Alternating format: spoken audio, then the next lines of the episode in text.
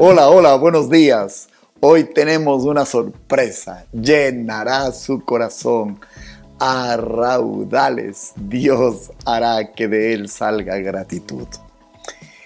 El texto de esta mañana está en Juan capítulo 1, verso 46, versión Dios habla hoy. Dice así. Dijo Natanael, ¿acaso de Nazaret puede salir algo bueno? Felipe le contestó, ven y compruébalo. Con ustedes esta mañana, pequeños y con un pasado.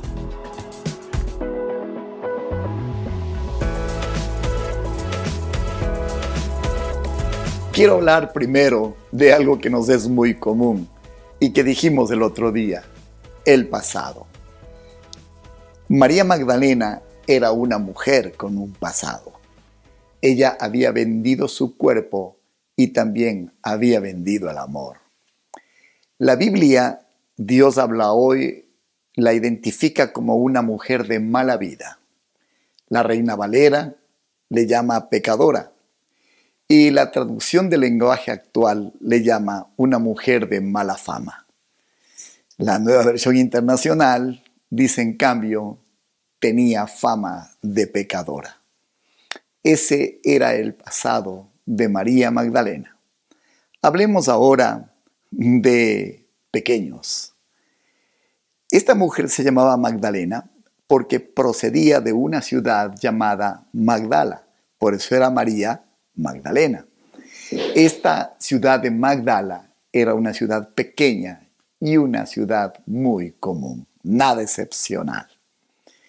Otro ejemplo de lugares pequeños es el mismo Nazaret donde el Señor Jesús escogió, por designio divino, crecer, pasar su niñez, crecer en todas las áreas, como sabemos, y que sea el lugar escogido para su desarrollo.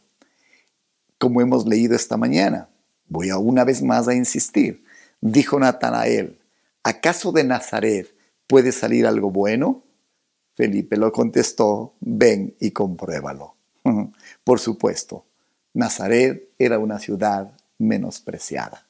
De tal manera que hay eventos que tienen su pasado, hay personas que tienen su pasado, hay ciudades pequeñas, menospreciadas, ignoradas, no capacitadas, no reconocidas como lugares importantes. Recuerde lo que quiero empezar diciendo. Dios no necesariamente va a escoger personas en lugares populares o a personas llenas de capacidades o a personas con un hermoso pasado. Parece que deliberadamente Dios escoge personas pequeñas y con un pasado.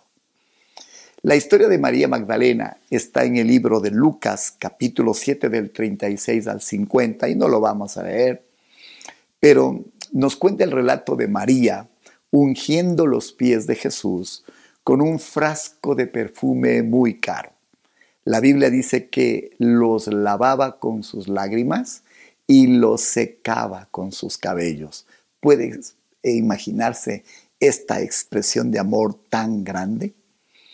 Ya que ella era prostituta, debemos suponer que este frasco de este perfume tan caro, o seguramente le regaló alguno de sus viejos clientes, sí, tal como lo escucha, pero en el mejor de los casos, si este perfume fue comprado con ella, ya sabemos de dónde salieron los fondos para semejante adquisición. Mm. Según Lucas 8, verso 2, Jesús también dice de, de la misma María Magdalena que había echado siete demonios de ella. ¿Puede imaginar qué tipo de pasado tenía. Debido a eso, los fariseos, juzgándola y juzgando al Señor, dijeron, ¿cómo es posible, si este hombre es profeta, dejar que este tipo de mujer lo toque? Y fue allí donde salió aquella famosa frase dicha por María Magdalena, si no lo sabía, al que más se le perdona, más ama. Si alguien estaba consciente de su pasado, era ella misma. tal como usted y como yo. Solamente Él en su amor y en su perdón. Y usted y yo conocemos lo que hemos hecho y lo que hemos dejado de hacer. Mm. Ella conocía su pasado, pero era precisamente ese pasado lo que más fuerza le daba a su amor por el Señor. Ella quiso darle entonces lo más caro que poseía. A cambio, él vio su corazón, no su pasado. Quiero repetir eso. Mientras ella entregó todo su amor en lo más caro que poseía, sin importar cómo había sido conseguido, el Señor a cambio no vio su pasado, vio su corazón.